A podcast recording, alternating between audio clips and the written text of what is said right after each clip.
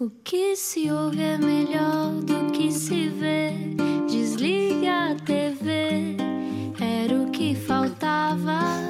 A vida acontece quando anoitecer, era o que faltava. Juntos eu e você.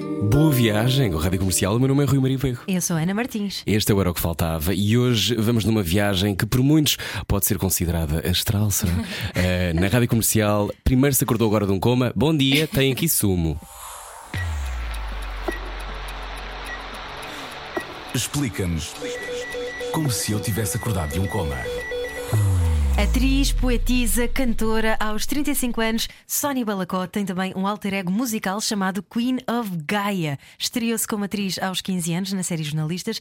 Desde então tem trabalhado consistentemente em televisão, cinema e teatro. De Peniche para o mundo, sempre com um pé no Quinto Império, na Rádio Comercial hoje está uma das pessoas que eu mais gosto, uma musa, muito minha amiga e, sobretudo, alguém que me ensina sempre a ser melhor, Sónia Balacó. Uau! Que lindo! Bem-vindo! Bem-vinda, Sónia Balacó. Ahm, como é que estás em 2020? Em do- Sinto que estou a aterrar ainda em 2020. Uhum. Ah, Estou um bocadinho a decidir o que é que vai ser o ano, que ainda não, não sei. Estou um bocadinho indecisa. Estás indecisa, mas estes últimos anos têm sido de muitas experiências, eu acho. Uhum. Ah, mas vamos um bocadinho ao início. Vamos! Quando estavas em Peniche, Sim. eras nerd.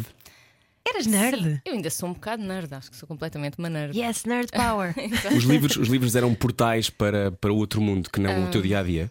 Sim, eu sinto que os livros e, e a arte me salvaram. A minha.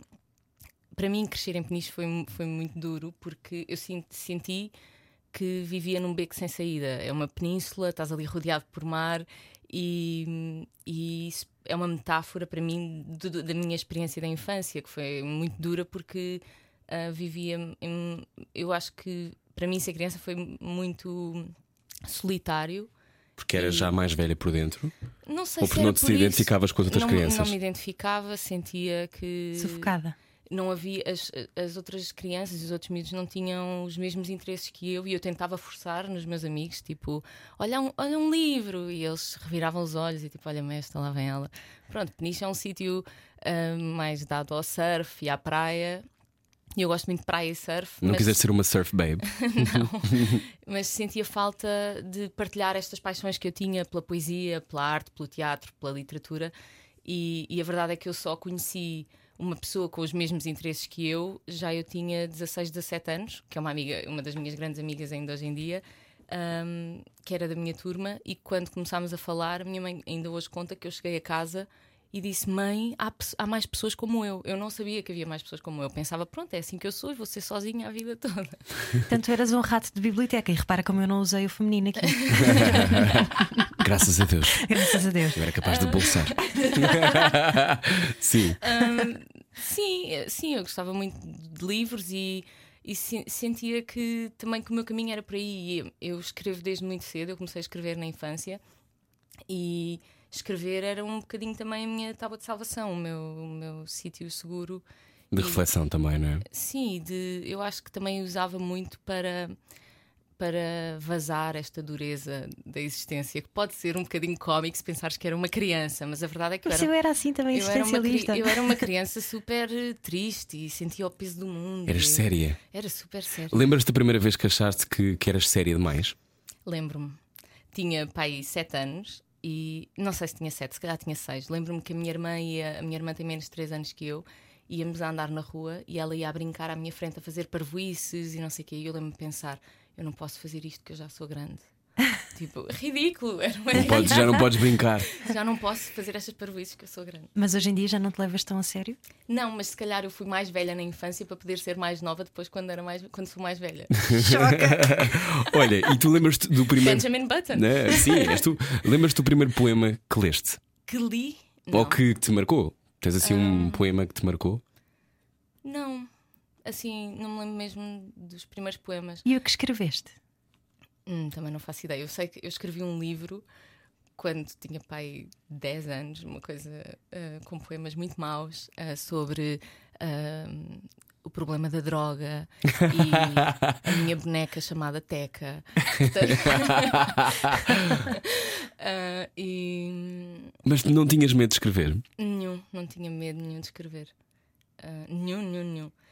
Era mesmo, é- e ainda é um sítio de profunda liberdade e de, de experiência. É tão divertido, é uma coisa que me diverte tanto. E sempre fui essa miúda num canto com papéis, tanto que ah, os meus pais achavam um bocado estranho que eu não brincasse muito, que preferia estar, ah, estar a escrever num sítio qualquer. Para quem está no carro a pensar, onde é que eu posso ler? Tu tens um site onde estão alguns dos teus pensamentos, não é? Ai, vamos aí. soniabalacó.com. Mas vamos por partes aí, Mas vamos porque. por partes, não, mas é é só para. Sim, sim, aguçar Sónia o- Balacó, que conhece a televisão, que conhece o cinema, eh, que conhece os seus tempos de modelo, também já iremos aí. Mas há uma das coisas, isto, isto é uma história minha com a Sónia, antes da Sónia saber que eu sabia que ela, quem ela era. Eh, a Sónia, durante muito tempo, tinha um blog que as pessoas liam muito, como é que se chamava? Narcisicamente. Narcisicamente. E quando explodem os blogs em Portugal, eu tinha quê? Pá, aí 18, 17, tu tinhas blog- um bocadinho mais velha, Este 23. blog eu comecei em 2006, por isso Sim, bem nessa altura, mais ou menos. pai 22. E nessa altura, quando explodem os, os blogs, eu e os meus amigos líamos as coisas da Sónia Balacó. E achámos que a Sónia Balacó era super incrível e interpretava a realidade e tinha, já era gira e ainda por cima tinha opiniões. A mulher perfeita, assim Não, mesmo. e lembro-me que, que isso na altura, tu tinhas um following bastante forte. Tinha, sim, sim, sim. E tive durante imensos anos. E depois hum, tive tanto following que fiquei com medo dele. Porque eu sentia, o blog para mim era uma brincadeira que eu comecei primeiro sem dizer que era eu, assinava SB, depois pensei que para isso vou assinar com o meu nome, mas nunca foi. Não era. Bom, eu acho que os blogs hoje em dia são outra coisa, não é? Os blogs hoje em dia são muito temáticos. Aquilo era um sítio que era uma extensão da minha mente. Eu punha para lá o que me apetecia, uma música com pensamento, com poema, às vezes era Sim, um era no fundo uma rede social, não é? Antes, antes das redes sociais se. Sim, um sítio onde as pessoas se ligavam e, onde as pessoas. eu- eu- há pessoas que me seguem agora no Instagram porque vieram comigo do blog, é incrível. Um, e depois, pá, em 2012, 2013, comecei a sentir que tinha imensa atenção e fiquei com medo disso, senti que isso me castrava. E então comecei a deixar de escrever nesse blog. E pronto, agora este novo blog é um comeback. Tipo, não, não faz sentido estar a esconder, um, revela-te ao mundo. E como é que conseguiste dar esse salto para lidares bem com essa exposição? Agora, hum, bem, eu sinto que a minha escrita também está mais madura, por isso ah, sinto-me mais confortável a fazer isso. E, e eu sinto que a lógica agora no, no novo site é completamente diferente da lógica anterior, em que era muito hum, flow of conscious, tipo o que eu punha. Às vezes nem eu sabia bem do que é que estava a falar, mas estás a revelar-te. E agora hum, escolho melhor e escrevo textos maiores, é, é uma abordagem um bocadinho diferente. Já vamos ao Constelação e, e a tua a, a Sónia teve uma coragem tremenda que é publicar poesia. Eu acho que, que, que tem que se falar sobre isso porque é mesmo raro. E é muito raro, sobretudo, eh, quando se já tem uma exposição acumulada. Ainda mais raro é, mas já falamos sobre isso. Tu, eh, quando eh, eras miúda, tiveste este acontecimento absurdo que é fazer parte de uma série que toda a gente vê. Foi. 15 anos, jornalistas era uma série que eu vi em casa porque eu queria ser jornalista. Mais Eu uma também- vez. eu também queria ser Mais uma vez estávamos ligados e não sabíamos. Como é que foi? Como é que foste lá parar esta série? Ah, fui porque eu no ano anterior, exatamente um ano antes, ah, concorri a um concurso de modelos que era o Supermodel, que se chamava Supermodel of the World. E ganhaste. Não ganhei, não. Ah, não ganhaste? Não ganhei, não. Fui à final. Mas não devias. Nós estamos a olhar para ti, tu devias. Tu vi. Sim. Mas ahm, fui, fui ao concurso, ah, fiquei, fiquei agenciada por uma agência de modelos, Uhum. Mas eu nunca quis ser modelo, nunca, a minha, a minha relação com a moda era inexistente, não é? Eu era uma geek. Mas, mas eu queria ser atriz. E no ano a seguir apareceu um casting para a série Jornalistas, que eu já via, porque eu entrei na segunda season. Ah, E eu fiquei histérica, tipo, eu quero tanto isto. Então ah, fiz o casting, depois chamaram para fazer o segundo casting e, e fiquei, e fiquei tipo histérica. Literalmente dei pulos em cima da cama quando soube o resultado do, do casting. Olha, eu não me lembro do teu criança. papel. Olha, tu fazias de jornalista já? Não, Não. eu fazia de jornalista wannabe. Eu fazia de Madalena, Ah. que era a filha da personagem do Diogo Infante, que era o diretor do jornal, Ok. ou o editor do jornal. E, e- mas ela, ela queria ser jornalista, então eu passei a série no- na- na- na- como, é, que- como é que se diz? Na redação? Na redação, exatamente. na redação do jornal a, a faz- a tirar fotocópias. Que eu acho que é o que faz um. Estagiário. Hoje em dia já menos. Hoje em dia já escreve programas mesmo, eh, porque precisamos. Ahm, tu tens esse, eh, essa noção. Quando te vês na televisão pela primeira vez, o que é que tu pensas? Eu odiei. Eu via o- os jornalistas, eu acho que estavam à quarta à noite e os meus pais e a minha família viam na sala e eu via sozinha no quarto, tipo, a morrer de vergonha e a dizer isto está mal, eu sou super crítica, isto está mal, não estou a fazer bem aquilo. Mas pronto, eu- porque eu estive a aprender live, não é? Eu tinha feito teatro em Peniche, num grupo de teatro durante pá, aí, dois ou três anos e depois saltei para um programa de televisão e agora toma, aprende. Aprende enquanto toda a gente está a ver, está a aprender a fazer isto. Isso é duro, não é? É, mas, mas pronto, muita- tive muita sorte, não me estou Claro, a queixar. claro. Mas sim. E a moda? A moda surge na tua vida nessa altura? A moda Ou surgiu, melhor, então, Supermodel antes, um não é? Supermodel e eh, o- logo- Apanhou de surpresa? completamente surpresa, porque primeiro eu era uma geek e era uma miúda muito insegura, não me via nada com uma pessoa. Quando tu pensas no modelo, pensas, ok, é alguém super bonito, e eu não me via assim, achava bizarro. E as pessoas a determinada altura, porque no ano anterior a Diana Pereira tinha ganho o Supermodel Internacional, e isso chamou imensa atenção para, para as modelos e para como é que são os modelos e os concursos. E as pessoas à minha volta começaram a dizer: tu devias concorrer, tudo. e eu achava aquilo bizarro, tipo, mas está tudo maluco. Eu. ah, e foi por causa disso que Mas eventualmente. reparaste de repente eras alta, eras magra, tinhas uma cara bonita. Mas eu não, Uns olhos lindos. Eu, não, olhos eu, lindos. não, eu não me via assim, percebes? Então foi, foi estranho, mas, mas foi uma coisa que a moda, apesar de não ser o meu sonho, foi super importante na minha vida por vários motivos, porque me permitiu, nos momentos em que não estava a trabalhar como atriz, estar a ganhar dinheiro e, e ser independente economicamente. Um, e permitiu-me conhecer imensas pessoas e, e viajar e ter experiências, experiências giras, sair um bocadinho da minha zona de conforto, não é? Que esta, eu sou muito mais desligada do corpo e a moda puxa-te para essa presença no corpo, não é? Então, E lidaste bem com o facto de as pessoas te considerarem bonita. Ahm, durante algum tempo, eu confesso que ahm, isso para mim era quase um problema, porque era como se eu tivesse esta ideia horrível e é um preconceito tremendo, mas de que ah, isso era sinónimo de que não és inteligente. E, e para mim. Portanto, ficavas reduzida à tua sim, beleza. Sim, e Uhum. para mim- Objetificavam-te. e para mim, ah, a, minha, a minha mente era a minha coisa mais importante, não é? Quem eu sou, de facto, é a minha mente, o meu coração. E então, de repente, ser só um. Eu, eu sinto que durante imenso tempo eu sentia necessidade de provar, sim, ok, mas não é isso que eu sou, eu sou outras coisas. Mas é importante dizer isso, porque esse preconceito ainda existe hoje em dia. Pois existe. E existe. se calhar ainda existe em relação a pessoas e tu viveste várias coisas. Eu acho que eu acredito sempre nisto e quem está a ouvir se calhar já percebeu que eu também penso assim: que é eu acho que as coisas são lições para nós irmos percebendo, Claro. não é? Eu gosto desta ideia. Ah, vamos entrevistar brevemente uma pessoa que não acredita em nada disto, que é o Messias, que é um astrofísico. Mas isto para dizer que eh, há uma, uma lógica nisto de tu encontrares também a beleza e tu tens de ser exposta, não é? Tu estás sempre a ser exposta. Portanto, a Uhum. tua mente se calhar estava guardada, mas se calhar a tua beleza também leva a tua mente mais longe, não é? Claro. E como atriz, o- também o, o drama do modelo também foi Sim, vivido, não é? estou sempre a pa- a passar pela mesma coisa. Eu que é- estava a querer que tu dissesse isso e não eu. Sim. Mas parece sempre, é tipo, sou uma coisa e agora vou saltar para outro sítio e tenho que chegar lá and I have to prove myself.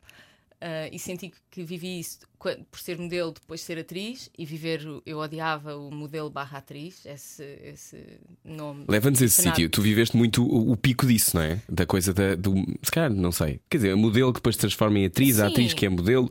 Esse, esse preconceito foi um bocado na tua, na tua Sim, altura sim, de, de, de as pessoas colocarem saber quem tu eras. Sim, eu vivi e também porque eu fazia. Quero isto dizer que houve várias pessoas que passaram por isso. Sim, sim. Uhum. E, e para mim, eu acho que foi bastante extremado porque eu fazia coisas, eu fazia tipo as modas de Lisboa, os Portugal Fashions e as revistas, e depois estava a fazer televisão. Então era muito, não era uma coisa tipo, ah, está ali a fazer umas coisas de modelo que ninguém vê. Não, eu estava mesmo a fazer trabalho de modelo e depois estava a ser atriz também. Ahm, mas, mas eu senti durante imenso tempo que eu tinha que provar que era boa atriz porque tinha sido modelo. E depois, quando lancei um livro de poemas, senti que eu tenho que provar que isto eh, é mesmo a sério, porque eu sou uma ex-modelo, atriz e agora estou a fazer poesia. Ahm, por isso, sim, as coisas repetem-se. E agora que és cantora, também sentes que tens que provar. oh meu Deus! Ahm, mas cantar eu levo a coisa com muito, muita leveza, porque, porque eu vejo eu, eu vejo cada vez mais como artista e não como ah, uma, uma junção de várias definições.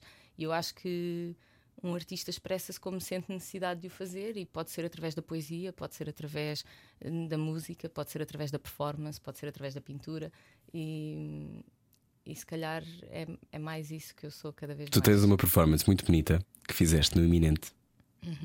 Leva-nos a esse sítio. Que é uma coisa em que tu escreves poemas, não é? Sim, a- a performance ah, chama-se O Poema Sou Eu, que é o nome do meu novo blog, e que eu- é um, um verso de um poema meu. E é muito simples, consiste ah, nisto. Eu estou ah, no centro de um círculo de pessoas e os poemas estão. Eu tenho um caderno em que os poemas estão escritos à mão, poemas meus escritos à mão, e eu começo. A, vou estragar a performance para depois, se alguém vir noutro sítio, mas pronto, vou contar. Não contes tudo, conta só o que é que acontece. mas pronto, eu ah, leio os poemas, ras- leio um poema, rasgo a página e assim que ah, tiro os olhos do caderno, olho para uma pessoa e eu nunca sei quem é essa pessoa, não escolho, olho para, essa, olho para uma pessoa e vou ter com essa pessoa e dou-lhe o poema. E, e faço isto repetidamente até ao final. E a coisa mais incrível é que quando, quando percebi ao fim de várias performances que o poema vai sempre para a pessoa para quem tem de ir. As pessoas depois vêm-me dizer isto tem tudo a ver com a minha vida, obrigada. Eu preciso, há pessoas a chorarem, a dizerem-me tipo, como é, isto é incrível, eu precisava tanto ler isto. Onde é que se pode assistir a essas performances? Ahm, agora não estou a fazer Mas vais nenhuma, ter que mas, fazer agora. mas, mas não sei. Eu estou a precisar desses poemas, está bem? Tá bem. Sim, há esta coisa de. eh, eu, eu, eu acho que isso é muito bonito porque as pessoas primeiro não estão à espera de receber um poema nas mãos. É uma coisa que parece. Eh, longínqua, não é? Que é mesmo que gostem do teu trabalho, jamais pensarão que eh, uma poeta lhe vai, lhe vai dar um, Um poema, poema. para a mão e agora vou, o que é que eu faço com isto? Emolduro? As pessoas emolduravam muitas, Sim, sim, muitas das coisas, não todos é? assinados. Sim, Sim. Um, como, é que, como é que tu um, arranjas coragem, Sónia Balacó, para saltares destes campos todos? Porque, por exemplo, cantar, fazer um vídeo como tu fizeste, desta Queen of Gaia, um, é preciso uma coragem. Pois, sabes, eu acho que há, há várias áreas em que eu sou mais eh, cobarde, mas ahm, profissionalmente e na minha arte eu não tenho, não, não tenho medo nenhum. Não tenho mesmo. Isto pode ser uma inconsciência, mas não tenho. Tenho muita vontade de fazer e obrigo-me a fazer o melhor que eu possa. Ou seja, não sou, ah, não sou descuidada. E se calhar por isso é que eu não tenho medo. Eu sou uma control freak, eu sei que vai sair o melhor que eu puder fazer. Então vou fazer tudo o que puder para aquilo ser, eh, segundo a minha perspectiva, ser bom. Mas não tenho. Não te- tenho há, há- qualquer coisa que me atira para a frente, não tenho medo. Então o nenhum. medo ajuda no ato criativo. O quê? O medo ajuda no ato criativo. Se, se não te castrar, se for um medo que há pessoas que têm muito medo Uhum. de, de fazer mal. Eu não tenho medo de fazer mal, tenho medo de não conseguir fazer as coisas todas que eu quero fazer. Mas neste caso também porque tu ah, personificas aqui um alter ego, não é? A Queen of Gaia, quem é esta Queen of Gaia? Então, a Queen of Gaia é um extraterrestre que ah, vem de outra dimensão ah, e de outro planeta para a Terra. para a Terra e que ah, vem numa missão de amor com vontade de inspirar os humanos ah, a transcenderem. Transcenderem-se. Sim, transcenderem-se a si mesmos, sim. E o que, o que é Uhum. que tu achas que. Qual é que é o caminho mais fácil para se transcenderem? Ah, é abrir o coração. Não há um caminho fácil. Não, podemos. não é fácil. Mas o óbvio, vá. O mais O mais é- prático. Sim. Não é fácil, mas Eu tenho é- dois filhos, eu preciso do caminho rápido. Eu acho que, que é, é duro sempre este, o caminho de trabalhar o eu é, é super duro e intenso, mas, ah, mas para mim também é o caminho mais fácil, porque o, o outro caminho é horrível. Estás a fugir a ti mesmo, estás a viver em dor, em maus sentimentos, portanto tens que ir pelo caminho do coração e trabalhares as coisas menos, menos fixe que sentes ah, para, para conseguires viver em amor. Tu em amor. Isso para mim, eu hoje estava a pensar sobre o Quinto Império, que é um bocadinho uma obsessão que eu tenho. Ah, e não, não é, não sou nada nacionalista. Quinto calma. Império, eh, explica para quem não sabe. é. Então, ah, o Quinto Império é uma coisa que eu vou beber ao Fernando Pessoa, que é, foi o meu primeiro amor e é assim uma paixão que eu tenho. Ah, e, e que eh, o- o Quinto Império, segundo ah, o Bandarra, depois interpretado pelo Padre António Vieira e depois pelo Fernando Pessoa, ah, é uma, uma profecia que diz que ah, Portugal se vai erguer como o Quinto Império e que todos os impérios até agora foram impérios da matéria, impérios económicos, e que o império Da violência, da conquista. e que o Império Português eh, será um império do espírito e da arte, já não um império da matéria, ou seja, um império das ideias e do amor.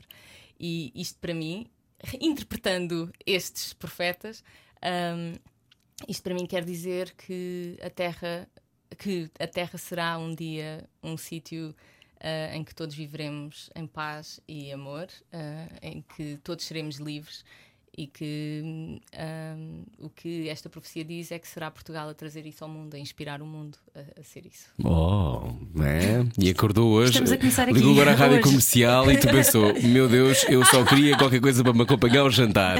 Não sei se vai comer peixe ou não, mas nós continuamos a seguir com Sónia Balacó. Venha daí, está na rádio comercial. Olho no peixe, outro no rádio. Ao jantar era o que faltava. Era o que faltava. Na comercial. Juntos eu e você. Boa viagem com a Rádio Comercial. Está cá a Sónia Balacó, atriz, a poeta, o que ela quiser, artista, sobretudo. Entraste no último a sair. Entrei no último a sair. Que grande alegria para ti, não foi? Foi Gostas de fazer comédia? Gostei muito, eu nunca tinha feito comédia e ah, foi incrível. E fiz uma caricatura de mim mesma. Que alguém Foi- estava sempre a ler. Que é alguém que está sempre a ler. Mas teve imensa graça porque há pessoas Estás que a agora. ler? Estás a ler? Essa é provavelmente a coisa que mais me perguntaram na vida. Porque há Claro. pessoas que me vêm na rua e perguntam: estás a ler ou estás a dormir? Também me perguntam se eu estou a dormir. Ahm, Para quem não se lembra, era o Bruno Nogueira que É te sempre. interpelava. Sim, isto era um é? reality show falso que as pessoas, muitas delas acreditavam que era verdade, que a Uhum. RTP estava a pagar um reality show com figuras públicas na RTP e houve imensas queixas ao provedor da Sim, RTP sim, da sim. altura. A sério, as pessoas achavam que era a sério. Acharam que era sério. Ai, que giro. era tão nonsense, havia coisas completamente Não, e absurdas. repetiu agora e as pessoas voltaram a achar que era verdade. A sério? Sim, mas as pessoas também estão um bocado tontas, não é? Estão um bocado olhadas. Mas eh, tu fazias esta. Porquê que tu aceitaste este convite na altura, Sónia? É porque acho que não, não havia como, como não aceitar. Eu estava eu em Londres, eu vivia em Londres 5 anos, pois é, não vos disse isto. Ahm, Nós sabemos. tu sabes, sim. Sim. Ahm, e eu estava em Londres e, e recebi o convite e acho que eh, era um projeto que não podia dizer que não, completamente disruptivo e uma experiência incrível porque nós tivemos a sorte de estar, me- os meses em que estivemos a gravar, aqui, as- os, os guiões estavam escritos, mas havia imensas cenas em que hum, havia uma descrição e depois nós podíamos improvisar. Então nós tivemos horas a improvisar em televisão, que é uma coisa que não acontece. E com budgets e não com pessoas e, E com pessoas altamente fixes, muito boas, todos a improvisar, tipo em televisão. Não acontece. Tipo, foi lindo eh, e uma experiência que eu vou guardar para sempre como das mais fixes da minha carreira. Tu escolhes as tuas experiências a dedo, Como atriz ou em geral? em geral.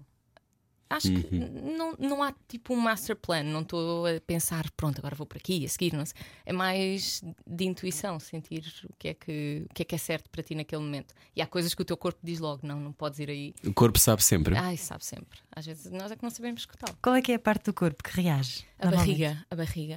A minha é a barriga. Bom, o coração também às vezes, mas a barriga muito. Hum. Não? Vamos falar de Que é o, Londres. é o sagrado. É o sagrado. Vamos falar de Londres, eh, onde a tua barriga deu muitas voltas. Foste para Londres com que idade? Eu fui para Londres com 23, ah, sim, com 23. Deu voltas porquê? Por causa do fish and chips? Porquê é que voltei? Não, não. Ah. Se deu voltas a barriga por causa dos fish and chips. não, Porque ele por tiveste que esticar-te muito, não é? Eu adorava fish and chips. Eu dizia isto porque sei que te tiveste que esticar muito, tiveste que aprender muitas coisas. E Sim, 23 anos numa cidade do tamanho de Londres, eh, quando em Portugal já tinhas uma carreira, já existias, como já trabalhavas, Uhum. já trabalhavas tanto em moda como. Já fazias cinema na altura? Cine... Já tinha feito umas coisas, não Sim. muito grandes. Mas, Mas tu já tinhas um. Podias ter continuado, não é? Não tinhas ter ido sim. embora. Aliás, os meus pais, eu disse que ia morar para Londres e os meus pais, tipo, mas tu estás a ter imenso trabalho cá, o que é que vais fazer? Acharam que era uma estupidez. A minha família toda achou mal e eu, teimosa como sou, disse: não, mas eu vou. E porquê que foste? Tinha imensa sede de aventura, queria morar noutro sítio, sempre disse que gostava de morar em Londres e ou em Nova York e, e- e decidi, é agora, vou, vou fazer isto. E senti também que esta coisa do modelo barra atriz tinha que acabar. E eu Querias acho assassinar o teu estigma. Hum. e então quis ir para outro sítio, ser atriz e provar a mim mesma também que conseguia, porque eu, eu era agenciada desde os 14 anos, comecei a trabalhar como atriz aos 15, senti que tudo me aconteceu um pouco e que eh, foi, não é que não houvesse mérito, mas foi-me acontecendo. Ir para outro sítio, para outro sítio implicava provar que era capaz de arranjar agência, de trabalhar como atriz. Ah, Mas é muito cedo, Sónia, 23 anos, não é uma altura. Eu acho. Não, é assim, eu, como é óbvio, hum, para começar uma carreira num outro país, eh, eu acho que não é cedo. Quanto mais cedo, Quanto melhor. mais cedo, melhor. Mas é aquela coisa de. eh, é muito cedo teres essa noção e já estás preocupada com o estigma, não é? Bom, Sim, mas eu acho que já estava preocupada com o estigma há alguns anos. Mas eu sou uma pessoa que se preocupa. O que é que tu fizeste nesses 5 anos em Londres? Um, então fui estudar, não fui para a universidade, mas fui fazer workshops e cursos lá. Ahm, fui procurar agência, fiz teatro, fiz cinema, Fizeste televisão, fiz televisão. fizeste coisas para a BBC. Sim, entrei no Casualty. O Casualty é uma série de crime. É uma série, não, uma série de. É tipo o ER, é uma série de urgências, mas é tipo para aí a série mais antiga que existe no Reino Unido. Ah, mas foi muito giro e arranjei uma, uma das melhores agências do país, que foi assim, tipo, um, ok, eu consigo fazer estas coisas. Ahm, e pronto, foi isso, foi uma experiência. Foi mas foi duro, porque Londres é um sítio Solitária. é muito solitário e, e depois tu para te encontrares com pessoas não, não há aqui em Lisboa tu ligas a um amigo e dizes bora fazer coisas hoje. Em Londres é tipo bora fazer coisas quando é que tens espaço na agenda? Temos que nos encontrar. As Achas pessoas, que em novembro podes? as pessoas não moram ao pé de ti não existe esta coisa da rotina e tu podes acabar muito sozinho.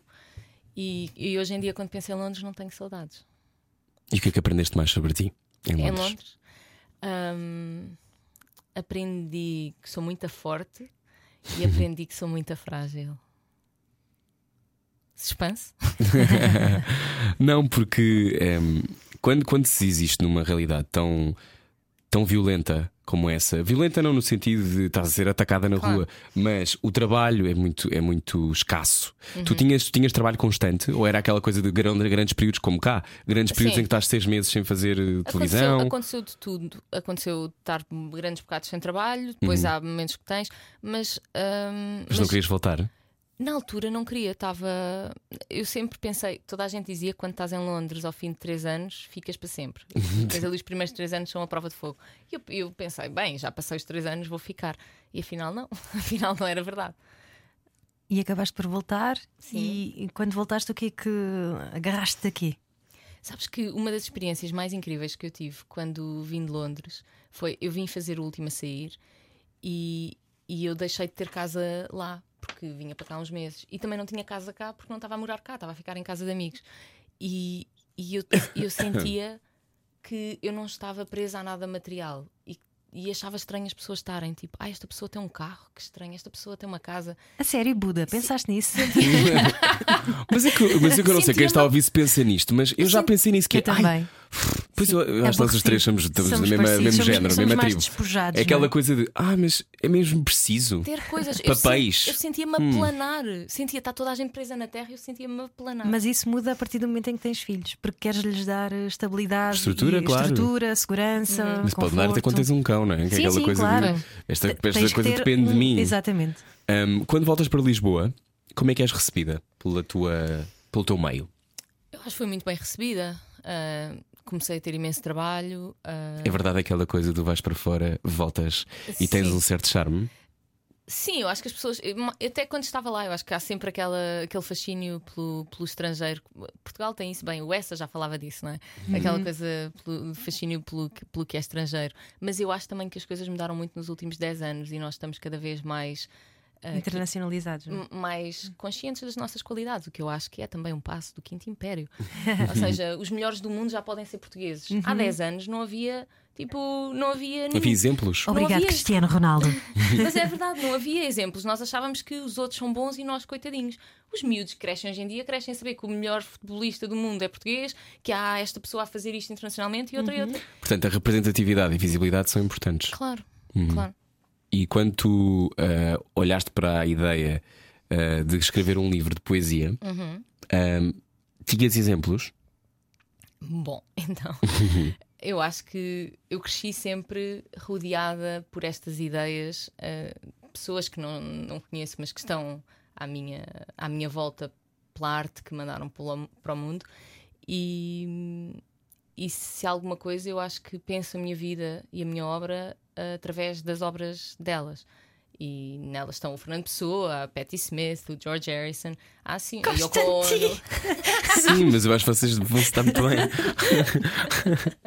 primeira coisa que eu pensei foi: a Ana vai adorar a Sónia Balacó.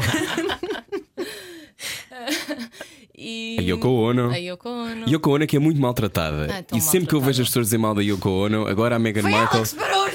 Vês? É isto. Não é verdade. Não é. É aquela coisa de.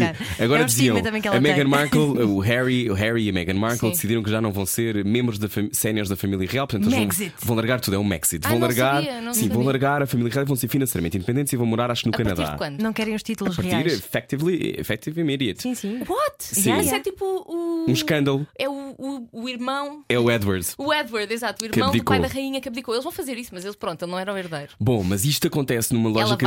Pessoas dizem Yoko Ono da. Era aquela coisa Yoko Ono da, da, fam, da Royal Family. E há aquela coisa de ela é Yoko Ono que estragou tudo. Mas a Yoko Ono, Sónia, Sim.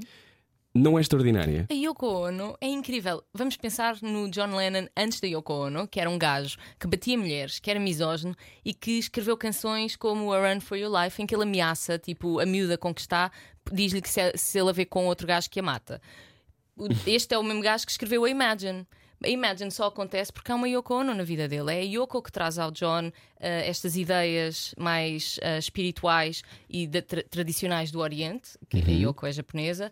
E, e ele próprio disse que a letra da Imagine foi ele que a escreveu, mas que eh, Inspirado é nela. inspirado nas ideias da Yoko. Mas também tirando o Imagine, o trabalho a solo dele foi uma porcaria. Mais ou menos, mais ou menos. Eu gosto muito, eu gosto muito da Real Love. Ah, sim, gosto... o Real Love. sim. Ok. Pronto, há- mas há aqui aquela coisa de. Então, então, e como é óbvio, anos 60, etc. Mas eh, uma mulher, então, padece deste lado de se não Bruxa. gostamos muito do que ela É diz, bruxa. temos de a queimar. Exato, é a bruxa.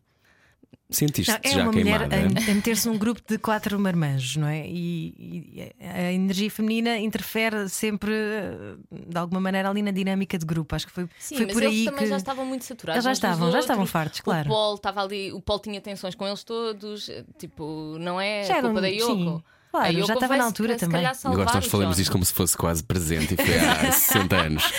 Não se esque- foi mesmo há 60. Pois foi. Ok, bom.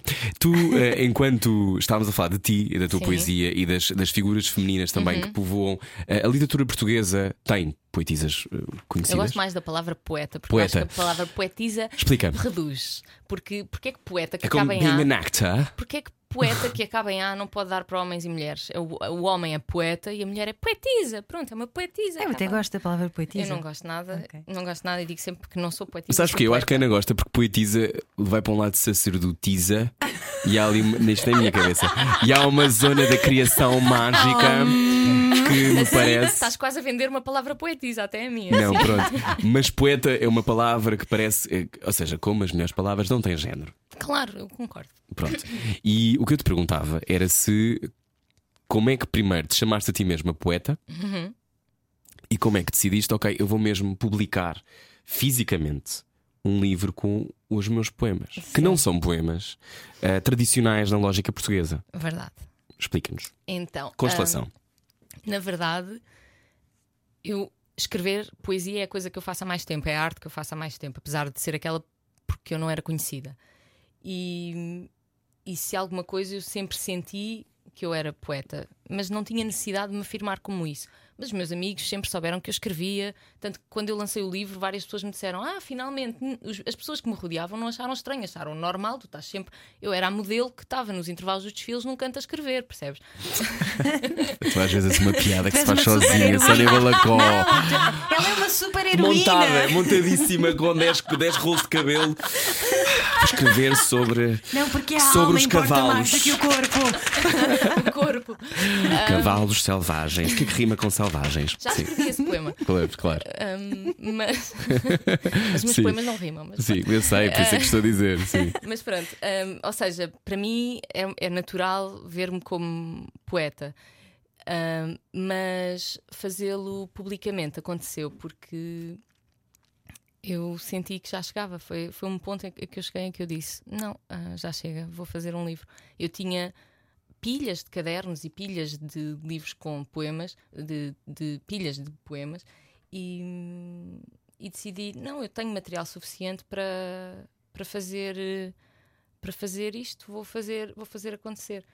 E, e se eu tiver medo, eu lembro-me que falei com a minha mãe sobre isso na altura e a minha mãe virou-se para mim e disse: E quê? Vais fazer o quê? Vais deixar para depois serem outras pessoas a fazer por ti? Faz tu. A minha mãe é a pessoa que me dá mais força porque diz-me este tipo de coisas. Não, vai, faz. Ahm, e pronto, foi, foi isso. Comecei a olhar para os textos, a pensar ah, o que é que daqui é bom o suficiente para fazer parte de um livro.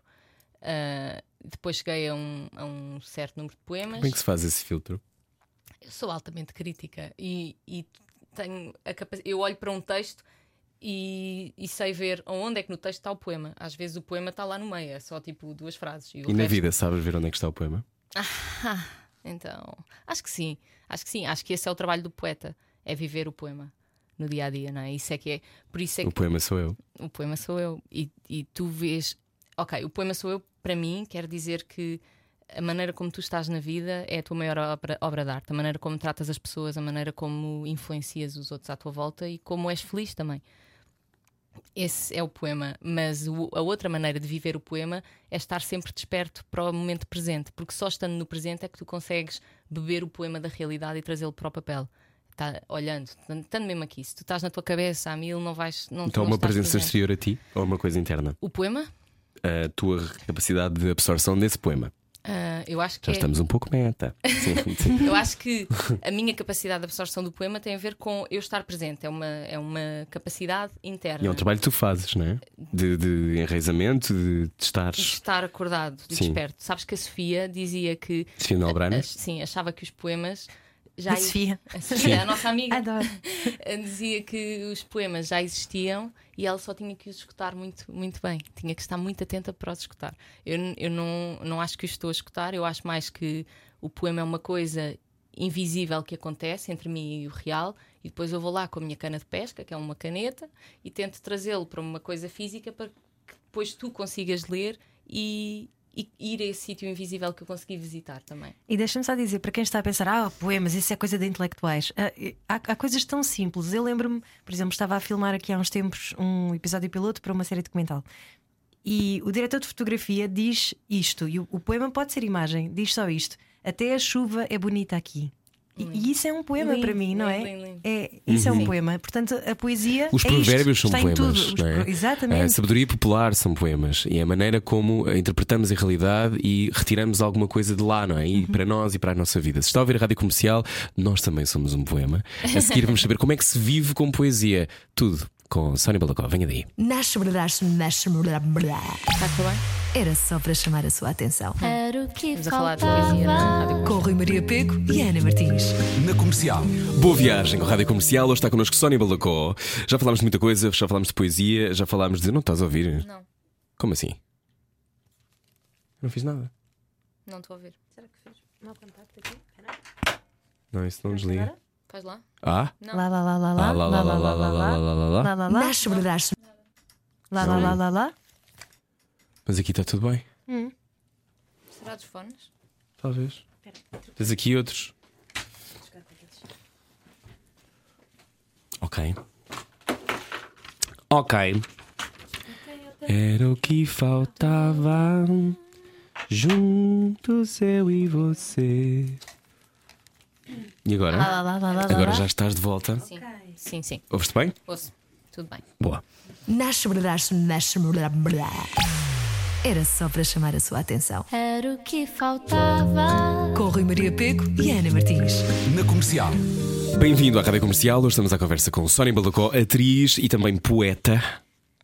Sónia Balacó, hum, como é que se vive com poesia? Estávamos a falar de encontrar o poema, dos poemas que tu pescas, mas como é que, como é que se vive com poesia? É, é, é uma ideia que eu acho linda, é uma coisa que eu tento fazer, muitas vezes falha-me, porque somos todos Mas humanos, faz parte, não eu é? acho que isso faz parte. Faz parte, não é? Mas só pensares que queres já é, já é uma coisa tão bonita. Como é que tu definirias viver com poesia? Ah, de viver em, viver em amor, com o coração aberto Uhum. ah, para o mundo, para os outros e a tentar fazer do mundo à nossa volta um sítio melhor.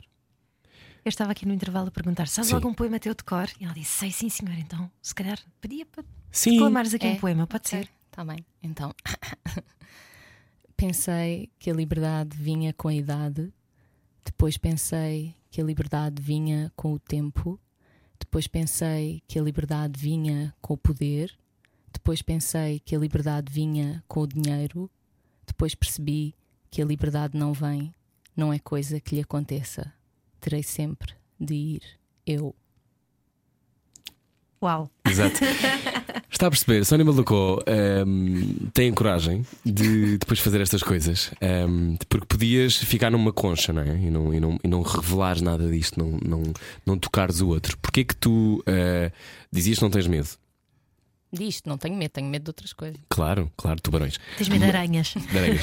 Mas tu, esta coisa de tu estás com, por exemplo, o Instagram, eu acho, e não falámos ainda disto, mas eu, eu já li sobre isto algumas vezes, que o Instagram veio trazer uma coolness uh, e uma modernidade Uhum. à poesia, sendo que a poesia não precisa de coolness nem de modernidade para ser válida e interessante. Sim, mas era bafienta, não é? Mas era uma coisa distanciada. E uma das coisas que eu mais tenho gostado de ver, e, e acontece muito, eu partilho muito eh, e descubro muita poesia assim, e ainda bem. E portanto eu não sou nada avesso ao Instagram, porque acho, que, acho que deu isso. E fez de muitos poetas, e por exemplo, uh, Naira Wahid, uh, Irsa Daily Ward, entre outras, que se tornaram um bocado uh, estrelas. Superstars. Superstars que poesia. Aparecem na Elle e aparecem na Vogue ou a Rupi Kaur, entre outras. Uh, como é que tu vês este processo? Tu és a nossa versão portuguesa disso também. Sim, eu ah, sou uma crente na democratização da poesia, que eu passo a explicar o que é que para mim é. Eu acho que, ah, como eu disse, o poema para mim não é uma coisa, não é o texto, é a coisa invisível. E o que eu quero, o que eu ambiciono fazer com a minha poesia é que o máximo de pessoas consigam fazer essa viagem até ao invisível. E, e para isso eu não preciso de mascarar o texto com palavras difíceis, não preciso dificultar o acesso. Eu quero que eh, a relação daquela pessoa que está a ler com o invisível seja o mais direta possível. E, e por isso eh, eu acredito muito na, na síntese, eu trabalho muito sobre, sobre a ideia de síntese e, e, e, por exemplo, eh, não uso adjetivos, é uma coisa que eu limpo sempre dos textos. Quero, quero mesmo que seja. É o verbo seja- que interessa.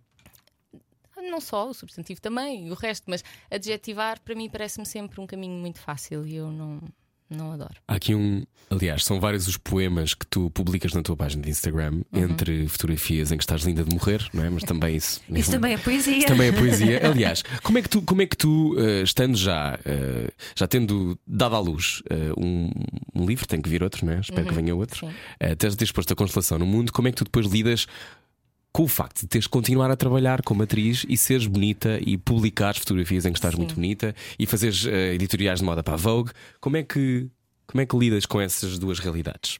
Ou com. está- estamos a falar de preconceito outra vez. Sim, Ora bem. Hum, sim, eu acho que desde que o. nem é só preconceito aqui. Então. Deixa-te acabar se quiseres, mas o que eu queria dizer era: uh, tu tens que ter uma existência material.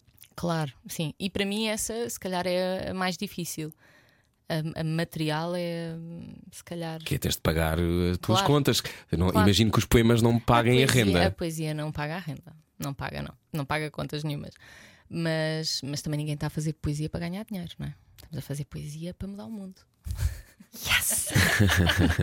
Como é que tu, a como é que tu navegas, agora que, que também já és uma autora publicada, como é que navegas este mundo? Eu estou muito mais em paz agora ah, com isso. Eu acho que é, tenho que aceitar que, que sou esse sítio onde eu considero-me um asterisco. É um sítio onde muitas coisas se cruzam, coisas, linhas que se cruzam que são improváveis, altamente improváveis, mas que se cruzam e eu não posso negar partes da minha existência, não é? Não posso ah, castrar o lado material ou a minha existência física para poder acontecer num plano mais, ah, mais espiritual como poeta. Eu acho que eu sou essas coisas todas. Claro, e estás a viver aqui no- neste planeta, Sim. neste momento, não é? Sim, é muito fácil nós, nós idolatrarmos os poetas mortos, não é? Só temos o texto e é ótimo. Mas eu penso, não sei se vocês já pensaram sobre isto, mas sabem as cartas que há, por exemplo, há as cartas entre a Sofia de Melbrenner e o Jorge de Sena e depois saem os livros. O que é vai sou eu, acontecer? Alistair Crowley. O que é que vai acontecer no futuro? Aqui, eh, link para as conversas do WhatsApp de não sei quem com não sei quem. É péssimo, vão ter acesso à tua vida toda, ao teu lado humano mais baixo, sabes? Às conversas feias com o amigo com quem te chateaste ou quando a tua mãe te disse não sei o quê. Eu espero que não, porque entretanto vai haver uma bomba na Cambridge Analytica. mas, é- ou seja, não- tu não gostavas, não, não, tu não quer, mas tu não queres morar numa torre de marfim. Não, claro que não. Uhum. Claro que não. Não, eu sou humana. Se bem que lidar com a minha huma- humanidade às vezes não é. Não é Qual é, fácil. qual é o- a parte mais difícil para Ai, ti? eu odeio falhar, odeio. é, E ser humano implica, implica falhar, mas Sabes, quando tens sentimentos mais baixos, quando não estás à altura da tua ideia do que é o ser ser alto. Isso Hum. custa-me imenso. Não, aqui ainda por cima tu tens uma, um nível de exigência espiritual tremendo, não é? Sim, Que é quase as pessoas serem todas à prova de bala. pois, eu, eu E principalmente. tu incluída ou a principal? Eu principalmente. Os outros eu lido bem, tipo, não, é normal, é humano, mas comigo fico, fico mesmo tipo. Mas sabes que eu também sinto um bocadinho isso, mas no outro dia vi uma coisa nos Dois Papas, aquele filme de Aham, que já toda a gente está a falar, não é? Eh, E que eles falam numa coisa que é muito importante, que é o orgulho espiritual. Nós também somos consumidos por isso, que é aquela coisa de eu tento tanto ser boa pessoa e às vezes falhas e pensas, ah, mas isso é só uma coisa de orgulho, não é? é. Nós é uma somos humanos, não é? é uma É uma arrogância, arrogância. nossa, Sim, sim, claro, não sim. faz sentido nenhum. Caramba, nós andamos, ta- somos satisfeitos do mesmo, não é? Da mesma maneira que quando verbalizas e quando tens esta coisa de fazer essa ponte com o mundo, verbalizas e tu não vais conseguir dizer tudo numa frase. Não, é? não vais conseguir dizer tudo num poema, daí tens que fazer vários. Exato. Eh, uma das coisas, tenho aqui aberto o teu Instagram à minha frente, eh, entre as várias fotografias, eh, são muitos Ai, temas que eu gosto. Com essa voz. Venero que a palavra, por mais que tente, não agarra. Por É exemplo, verdade. Eh, há quem tenha noites doces, marés bondosas. Agora apareceu-me aqui uma coisa em cima, não consigo ler. Há quem tenha paz, noites doces, marés bondosas, uma vida cachemira. Como é que isto acaba? Eu tenho paz, porque eu tenho paz de a pá, a pá do lixo e, Uma vida e- cachemira é e, não a paz com Z de cima. Pronto, Uma vida esse- cachemira é um, é um problema. É uma jaula. Uma vida cachemira. Não, mas Seja uma vida confortável. não, sim, mas não é a minha, não foi para isso que eu vim. Como é que se sabe que não viemos para isso? Que o nosso destino é mais alto que o nosso conforto. Ahm, Grita mais alto que o nosso conforto. eu acho que toda a gente sabe, só que nem toda a gente sabe, mas toda a gente pode querer isso. Percebes o que eu estou a dizer? Eu acho que não há. Eu não sou especial face às outras pessoas. Acho que toda a gente pode pode ser mais alto do que uma vida cachemira. Acho é que o mundo e a sociedade às vezes nos empurram para um sítio mais hum, simples e em que aquilo que nós somos de facto pode ficar eh, mascarado atrás de. Também há aqui uma coisa que é importante dizer: é quem está a ouvir na rádio desta conversa ahm, pode sentir que estamos num domínio de uma sofisticação que tem a ver com o privilégio, não é? E é o privilégio de podermos pensar sobre estas coisas. Claro. Ahm, para quem tem que sobreviver diariamente, a poesia pode ser uma saída. Uma saída Para no mim? sentido de tipo de, de pensar sobre a vida, de. Claro, claro que Ou sim. seja, não é, não é preciso estar numa espécie de vida hiper. Monástica. monás- ou monástica, ou ao contrário, de dia a dia, ganho pouco, o meu trabalho mata-me, a poesia, Uhum. a poesia salva. Ah, salva, completamente. Salva sem dúvida alguma. Leva-te para outros domínios do teu eu e se calhar ajuda-te até a sair, a encontrar saídas para isso, para essa vi- dureza na vida. Para mim, a poesia sempre foi isso, foi uma saída para a dureza que é o dia a dia e as coisas menos boas. E é muito difícil, é muito diferente escreveres poesia de escreveres letras de canções ou tu adaptas? É a mesma coisa. Ok. Para mim é a mesma coisa. As canções. Aliás, eu comecei a escrever canções porque, hum, tinha uma guitarra para lá e comecei a improvisar umas coisas. Mas já tocavas guitarra antes. Sim, mas toco guitarra mal, faço uns acordes e pronto, e mando uns pregos, mas hum, usava, hum, fazia parte do meu processo de escrita, improvisar um bocado e, e escrever eh, umas coisas, umas canções, pronto, umas coisas que eu chamo canções. Hum, é- foi foi-me acontecendo e não foi uma decisão. Fazer música não foi uma decisão. Foi uma coisa que eu- este, este processo sempre existiu e de repente percebi que em 2015, na a seguir ao livro, começaram a surgir-me imensas canções que tinham todas o mesmo tema e que se reclamavam.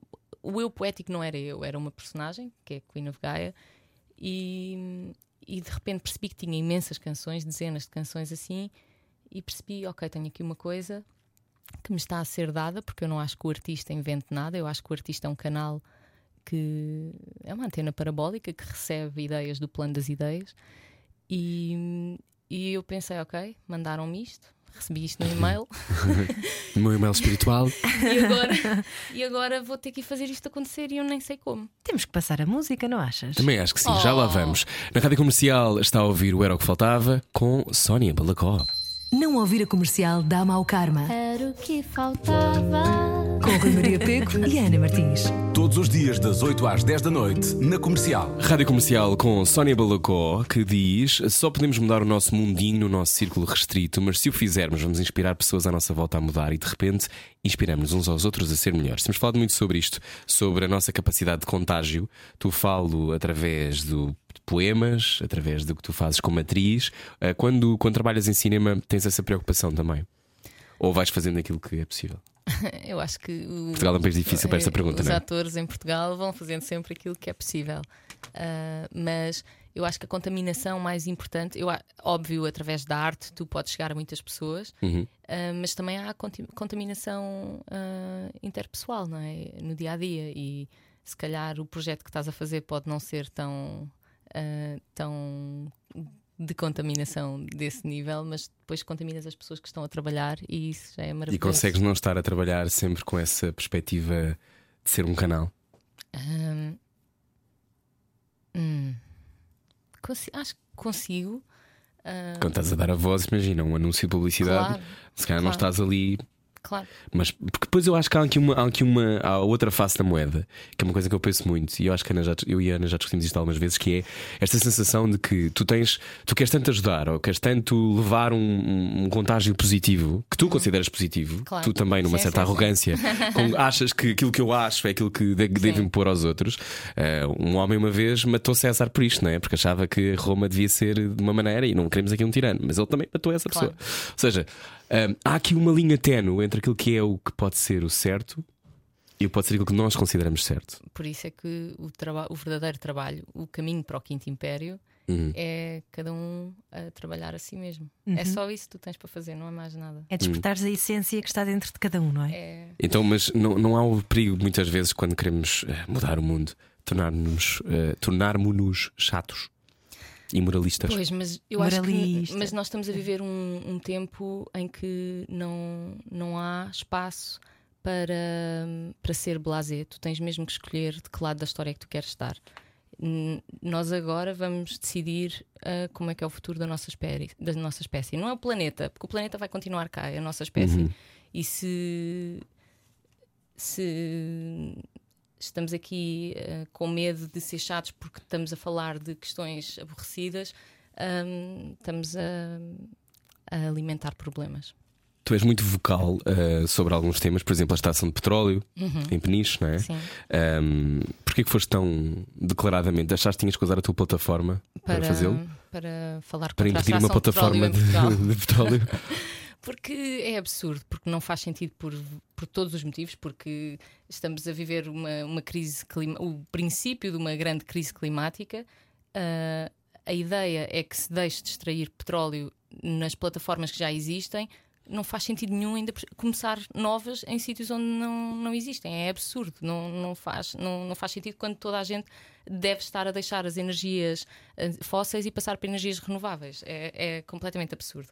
E, portanto, acho que eh, foi muito importante termos juntado esse movimento e, e foi uma luta que conseguimos, nós, população, conseguimos impedir que isso acontecesse em Portugal. E, e havia 15 contratos para extrair ao longo da costa portuguesa. Portanto, é uma grande vitória e, e é uma grande prova de que é possível nós conseguirmos impedir coisas de que discordamos ah, de acontecerem. Às vezes, e agora vou citar o Star Wars, vou fazer uma paráfrase que eu não sei mesmo, mas. co- Fazem-nos acreditar que estamos sozinhos e, Ah, e- pois é. não é? e não é verdade, nós estamos sozinhos. Mas, por exemplo, eu acho que os portugueses têm alguma dificuldade. Eu acho que somos solidários. É sempre difícil isto dos portugueses, genericamente, mas eu acho que somos solidários e vemos as imagens do- dos fogos e queremos ajudar, essas coisas todas. Mas o sentido comunitário de que tu podes parar uma, um processo está em movimento. Uhum. é? Acho que as pessoas não sabem o que é que podem fazer. Porque é mais do que assinar uma petição, não é? Claro. É mais do que dizer eu Sim, não sim, quero que sim. isto aconteça com os cruzeiros aqui em Lisboa. Sim. Ahm, Mas é juntar-nos. ganhaste uma, ganhaste uma, uma, uma confiança diferente na, na tua capacidade e na capacidade de uma comunidade de Sim, mudar tudo. Completamente, completamente. Porque é mesmo. Estilhaçaste em um telhado de vidro que É, tinhas? porque é mesmo possível. Hum. Ah, e, e é incrível ver a força, assim, a força das pessoas, não é? Unimos-nos e afinal conseguimos conseguimos fazer pressão com, com as instituições e impedir coisas de acontecer. E há coisas que nós também podemos fazer individualmente. Tu também és vocal no que toca à fast fashion, não é? E achas que devemos investir mais em peças eh, duradouras em vez de estarmos sempre a comprar eh, roupa? A comprar em geral, eu estou tão preocupada agora com a questão do lixo, porque é absurda a quantidade de lixo que nós fazemos e nós achamos que. Num dia. Num dia, e achamos, eu venho do supermercado e já enchi o coice de plástico só de tirar as coisas de dentro de embalagens. E eu não ponho os legumes dentro Mas eu conheço-te há muitos anos e eu sempre achei que tu tinhas um cuidado até. Fora de época, no sentido de que não estava ainda, não Já era uma consciência, Já eu ainda não estava preocupado com isso. 10 anos. E ele, sim, ele era o género já Ok. comprar a granela e comprar coisas. Mas, mas é, é altamente preocupante porque estas coisas nós, nós achamos que são recicláveis, é o waste cycling, mas não são. Vão para aterros e são queimados ou vão. É, tipo, não. é- Estamos, é absurdo e o consumo de plástico continua a subir. Não sei para onde é que nós tam- parece que estamos todos a correr de mãos dadas, yay, em direção a um abismo. Bora destruir o planeta! Não, dire- não é o planeta, é nós mesmos, é correr em direção a um abismo. Vamos todos saltar e morrer. Mas se calhar somos tantos que uns ficam em cima dos outros e ninguém morre, não é? Credo. Não sei, não sei o que é que vai Que acontecer. visão dantesca, É uma homem. visão gigantesca. Mas hum, qual é. 2020 é um ano, eu acho, fundamental para tomarmos decisões. Eu acho que hum, basta olhar à nossa volta para ver que todos os dias parece que eclodem. Porque aquilo que acontecia, eu acho que não, não, não sei se tem a ver com mais atenção, não sei o que é que vocês acham. Se a ver nós agora estamos mais atentos, se simplesmente todos os dias são absurdos, porque a sensação que dá é que há acontecimentos absurdos diariamente. Um míssil que vai contra um avião, uma, um fogo absurdo que queima a Austrália inteira. O que é que vocês acham? Acham que estamos a ser chamados a atenção? Por quem? Não sei. Ahm, não Bora sei. ser pelo bora Trump, de ser certeza. místicos. O quê? O quê? Bora ser O místicos. que é que Bora, acham que está a acontecer? Então, eu eh, falei de Quinto Império, não é? Super positiva e vamos, vamos, eh, vai haver paz na Terra e ao mesmo tempo estou aqui a falar de uma hecatombe climática. Mas hum, eu sou altamente otimista e eu gosto de acreditar que vamos conseguir, vamos conseguir virar isto para o sítio certo. E eu até acho que sei como é que se vira para o sítio certo. Como é que é? Então, vocês estão familiarizados com o conceito de massa crítica? Mais ou menos. Pronto, é uma ideia. hum, Mas muitos ouvintes que ouvem este programa mandam mensagens a dizer que isto ajuda a que fomentem a sua capacidade crítica. Exatamente. Que as conversas, por serem, eh, e obrigado por nos dizerem isso, e nós temos recebido muitas mensagens e não tínhamos tido a oportunidade de dizer isso, mas que há ali muitas vezes. Às vezes não temos tempo para parar para conversar sobre estes temas a fundo, ou falamos cá sobre isso num jantar, mas não, não vamos a fundo. E, e é importante haver essa fomentação de uma massa crítica. Eh, mas continua, por favor. ah, não, o que eu ia dizer é que. E obrigado pelas mensagens. O que eu ia dizer é que se uma percentagem suficiente da população mudar, isso vai afetar o todo. Não precisamos de mudar todos, mas se mudarmos uma percentagem suficiente, vamos conseguir mudar porque vamos todos subir para um nível vibracional diferente, vamos conseguir todos contaminar o, o todo. E não esquecer que também, eh, na história da humanidade, as mudanças foram sempre feitas por minorias, ainda assim, não é? Uhum. Portanto, acho que conseguimos. Basta haver uma massa crítica suficiente para criar essa minoria Exatamente. e juntos tentarmos elevar a vibração. Sim. está, Quinto Império, meus amigos. Mas tu Império. achas, agora vou fazer uma provocação que é Vai. eh, esta, esta lógica ehm, do belo, não é? Da, desta coisa da elevação. Eh, às vezes não dá para ser sempre elevado naquilo que é a mudança, não é? Aquilo que é a revolução. A revolução às vezes pede violência. Não, pede. não Não. Não? Também não. Então, expliquem-me porquê. Contra a guerra, a paz. Não, eu não quero que as pessoas andem à, à pancada, mas a verdade é que basta olhar para a história e todas as grandes. No nosso caso, o caso da Revolução dos Cravos está. é um caso Por isso é que diferente. o Quinto Império Mas houve pessoas a morrer na mesma, só não foram em muitas. Sei, sei. Eh, A questão é. Ehm, e houve outras condicionantes de violência que não estão explicadas ou que- das quais nós não sabemos. Não é? Se, ou seja, o que eu quero dizer com isto é: eh, é possível fazer a coisa sempre pela elevação? Eu acho que tem que ser pela elevação, porque se o que queremos fazer é um império de paz e amor, não podemos ir por outro, por outro sítio, não é? Tem que, ser, tem que ser pela elevação. Por isso é que, em vez de dizer que somos contra a guerra, devemos dizer que somos a favor da paz. As palavras têm força? Muita força, toda a força. Aquilo que, aquilo que nós dizemos é um, estamos sempre a imbuir dessa energia. Eu tenho imenso cuidado quando digo eu sou. Penso sempre sobre o que vou dizer a seguir a esse eu sou. Qual é, qual é a mudança que fazes sempre quando falas de ti? Ou seja, o que é que tu dizes a ti mesmo? Há, uma- há um poema muito bonito da Irsta Daily Word que eu adoro que é não sei agora de cor, mas é qualquer coisa do género Pay attention to what you say to yourself, uma coisa assim do Exato. género. A linguagem que tu usas contigo mesmo é a linguagem que tu depois usas no mundo. Claro. O que é que tu dizes a ti mesma que estás a tentar mudar? Digo... Temos todos uma pessoa interior que fala Ah, connosco, não é? claro, claro. Sim, digo- eu faço imenso isso. Tipo, digo-me eu sou isto, eu sou aquilo para. ahm, para, para tentar ser essas coisas. Uhum. Em vez de dizer, ah, lá estou eu a ser a coisa negativa. Não, eu sou, eu, eu tenho, eu sou. Ahm, várias, tipo, ah, eu sou confiante, por exemplo. É um exemplo. Hum. Por exemplo, é um exemplo. As nossas- os nossos- há quem diga que os nossos pensamentos eh, é que influenciam a nossa vida, não é? A história da, da quântica e por aí Uhum. fora. De energia, o segredo. o segredo que vai ter um livro, um livro, um filme com a Katie Holmes. Vai ter um filme. What? Fiquei chocado, eu sei, essa foi a minha cara também. A Katie Holmes, a ex do Tom Cruise. Ele, ela, ela não anda bem, não é? Agora, ela andou com o Jamie Foxx agora há muito tempo. Mas ela, andou bem ela- com o Jamie Foxx, eu Ela acho. fugiu do Tom Cruise por causa da, Da Cientologia? da Scientologia. Sim, Cientologia é outra, outra história, mas um dia que convidamos alguém da Cientologia também para Olha, perceber por a acaso Cientologia. conheço alguém. Conheces? Conheço uma ex-senhoria minha. Se estiver a ouvir, é médica. Imagina. E é cientóloga? Cien... Sim. Cientologista? Adepta, não sei como é que se diz. Mas sim. Fã?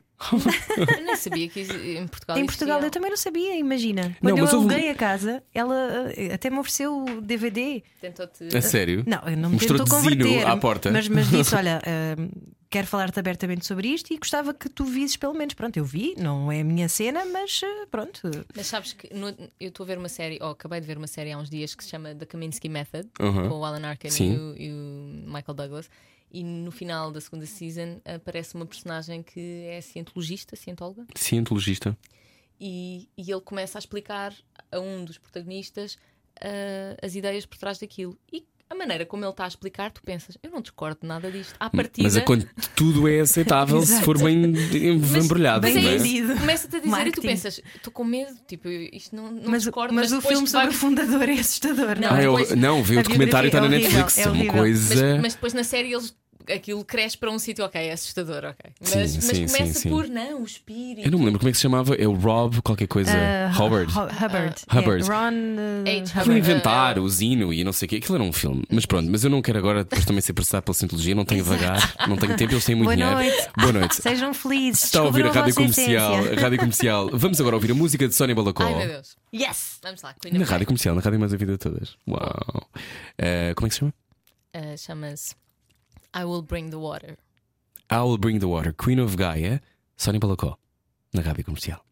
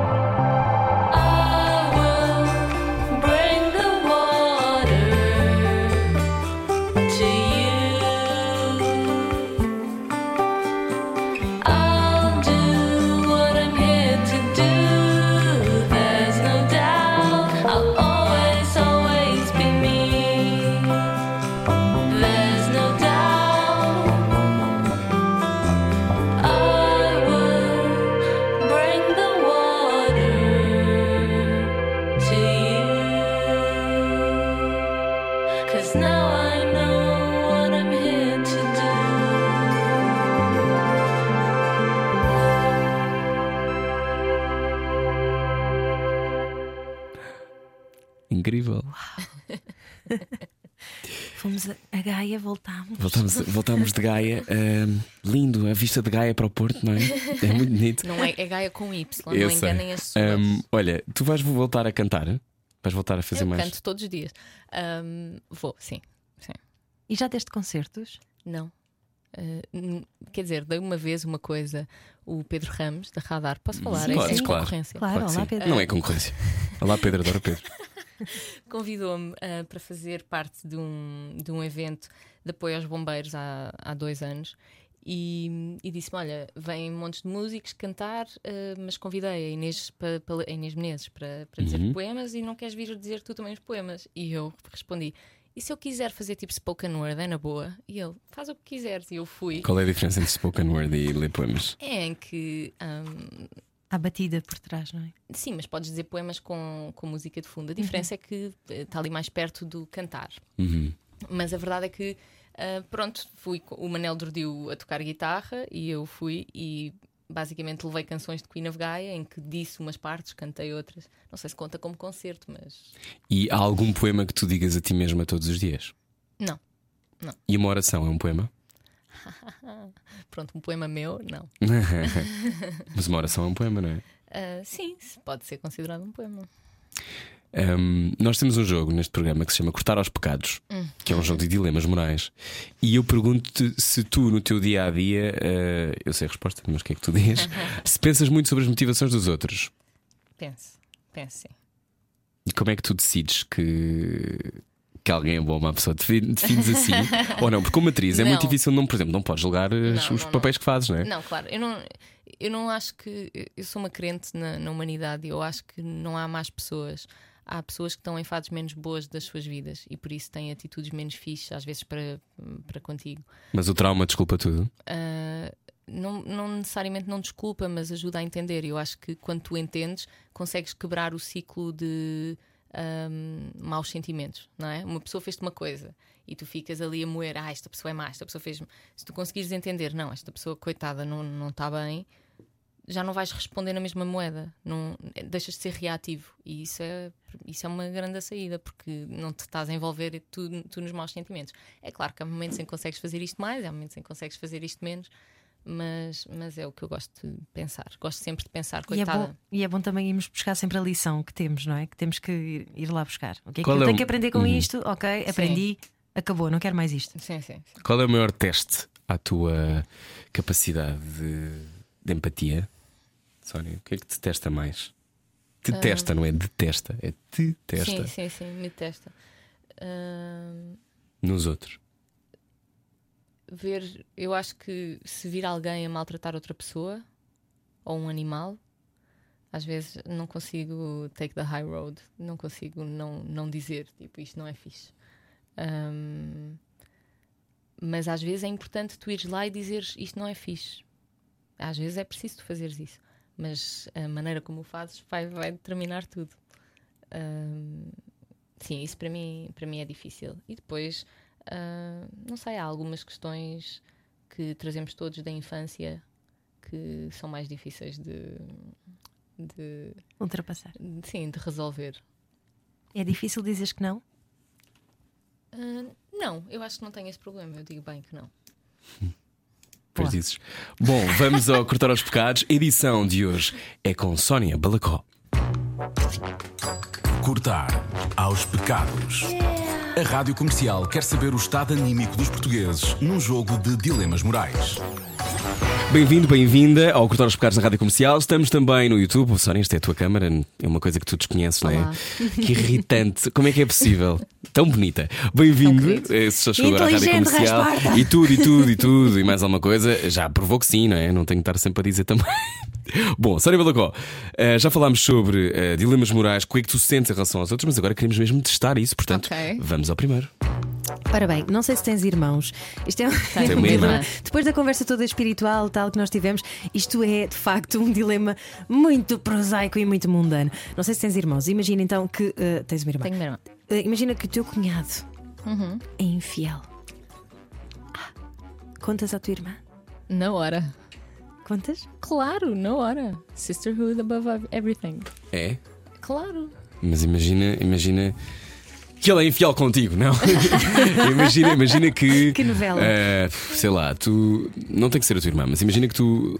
ah, deves sempre meter-te nas relações dos outros quando te Não, reparas sempre, numa coisa. Sempre não. Um amigo. Claro. Imagina que foi uma cena de uma noite, ele está profundamente arrependido. Foi um beijo. Foi um beijo. Epá, mas é a minha irmã, não. Com a minha irmã não consigo. A minha irmã, não. Imagina então, estou só aqui a lançar achas para a fogueira, que eles dão-se muito, muito bem, mas a única forma da relação resultar, e às vezes isso acontece com alguns casais, sem julgamento qualquer, Uhum. hum, é ter, darem umas facadinhas por, por fora. Pronto, mas isso é uma decisão que tem de ser dos dois, não é um às escondidas do outro, não é? Isso, isso já não é. Já não, uma coisa é funcionar porque os dois acordaram que é esse tipo de relação, outra coisa é uma pessoa estar a achar que está num tipo de relação e afinal não está, está noutro. E acreditas que quem faz isso depois tem uma retribuição energética? A vida depois dá-lhes um karma na boca, Sim. pá, Sim, achas? acho. Isso é chato para quem está a ouvir e faz isso. Bom, vamos ao segundo dilema. Imagina que te surge uma oportunidade de negócio imperdível. Tu adoras negócios. é minha cena. És uma mulher de negócios, mas tu estás a zeros. O único dinheiro que poderias investir era de uma conta poupança para, imagina, fazeres uma performance. Usas esse dinheiro. Mas é esta oportunidade de negócio pode. Pode correr mal, não é? É isso que está a dizer. Não, esta, esta hipótese de negócio pode mudar tudo. Ah, Pode de repente, imagina, tens uma entrada de dinheiro, porque o dinheiro não vai, Sim. não é? Dá jeito sim. para jantar. Mas é sei que lá. negócios não é mesmo a minha cena. Nada, portanto, Não tens esta capacidade de gestão analítica de não. vou por aqui um bocadinho porque Não. acho que vai crescer e. Não, eu não sou muito boa nas coisas práticas. Sou- nas coisas tipo etéreas e da mente sou, mas nas práticas sinto mesmo que é o meu handicap. Por isso, se me dissessem boa oportunidade de negócio, eu ia sempre pensar: será que é? Será que não é? Não percebo nada disto, vou ficar quieta. E tu tentas combater, combater no sentido de sentes que isso é uma lacuna e tu vais tentar colmatá-la ou achas que não é a tua praia e não vale a pena ir por aí? Não, eu tento colmatar nas coisas práticas do dia a dia, faço um esforço profundo. Para cumprir prazos Sim, e. sim, Ok. profundo. Mas, mas não, não vou para, para fora da minha zona de conforto. Ir meter num negócio era mesmo ir para fora da minha zona. A menos que fosse uma livraria. Ah, bem me parecia. Terceiro dilema. Estás em Londres. Hum. O teu nome Balacó é um bocado difícil de pronunciar, não é? Balaco, Balaco. Balicou. como, é que, como é que usavam lá? Eu dizia balacó, mas eu dizia porque eu lembro-me na altura tive esse dilema e houve alguém, um amigo que me disse: se não dizes o teu nome bem agora, imagina que ficas conhecida e te tratam sempre por balacó ou outra coisa, não tens que dizer o teu nome bem sempre. Portanto, eu dizia balacó e acho que eles não percebiam. Ok, portanto este dilema até faz sentido. Os teus agentes pedem-te então para usares outro nome artístico. Aceitas? Tipo o quê? Tipo Sónia Galaró. Ah, não, essa, essa é igual. É igualmente difícil. Sónia Portugal. Sónia Portugal. Sónia Lisbon. Sónia Lisbon. Ah, não, também porque eu acredito na numerologia e acho que se mudas. Faltava esse check. Ah, que giro! Ai, depois as contas não iam bater se certo. mudas o teu nome, estás a mudar eh, o nome com que vais para o mundo, não é? Mudas a tua. Qual a é que é tua o teu cena. número pessoal na numerologia? Eu sou um 9. Tu és um 9. E um 9 é o quê? Eu não sei. Parecia que sabias, Ana, de repente. Parecia Ah, tu és imenso. um. Não sei, na altura quando vi isso é- tem a ver com hum, vida mais intelectual e, e vontade de mudar Nunca o mundo. diria, nunca diria. não. E já agora, assim, eh, rapidamente, como é que se consegue chegar a esses números? Quem estiver a ouvir e Vão à interessado. internet, procuram numerologia e depois põem lá o nome e, e aquilo faz as contas e, e faz a. É somar eh, as letras do teu nome, Cada não é? letra tem um valor e depois aquilo soma e dá-te um. Acreditas mesmo? Eu acho, eu, eu sou uma curiosa por estes campos, por isso acho giro, mas não mudava o meu nome, de certeza. Se calhar acredito então. Mas também há numerologia depois do- da data de, Da data nascimento, de nascimento e não sim. sei o quê, não é? Sim, já fiz. Há numerologia para tudo. Às vezes é mesmo o número de alguém a quem temos que ligar. Hum. Gostar aos pecados, edição com Sónia Balacó. Cortar aos pecados. A Rádio Comercial quer saber o estado anímico dos portugueses num jogo de dilemas morais. Uma viagem ao mundo de Sónia Balacó pode também, se quiser, consultar o novo site de Sónia Balacó. soniabalacó.com Olha que prático. Olha que prático. Eh, 2020 é, é um ano em que queres conquistar alguma coisa em particular? Ou a conquista é sempre uma coisa belicista e tem que se. vem de outro sítio a tua. Quero O teu ano não queres que seja, tenha essa energia? Não, quero conquistar coisas a nível interior. Quero Hum. sentir-me tranquila, quero ahm, conquistar a paz interna. Ah, do ponto de vista de conquistar coisas no mundo, ahm, ainda não decidi bem o que é que vou fazer com este ano. Mas tu tô- vais estar no cinema, não é? Vamos ver-te no cinema Sim, brevemente. sim. Fala-nos disso. Vou estar no cinema com o filme Ordem Moral, de Mário Uhum. Barroso, ahm, mas ainda não sei quando. Contra quando é cenas que com Maria de. Medeiros. Com Maria de Medeiros, que é um- uma atriz do caraças, vou-vos contar. É assim impressionante ver. E hum, estou também a fazer a novela Terra Brava, Uhum. na SIC. E, e pronto, vão acontecer, há, há mais coisas que eu sei que vão acontecer como atriz, de que não vou falar ainda.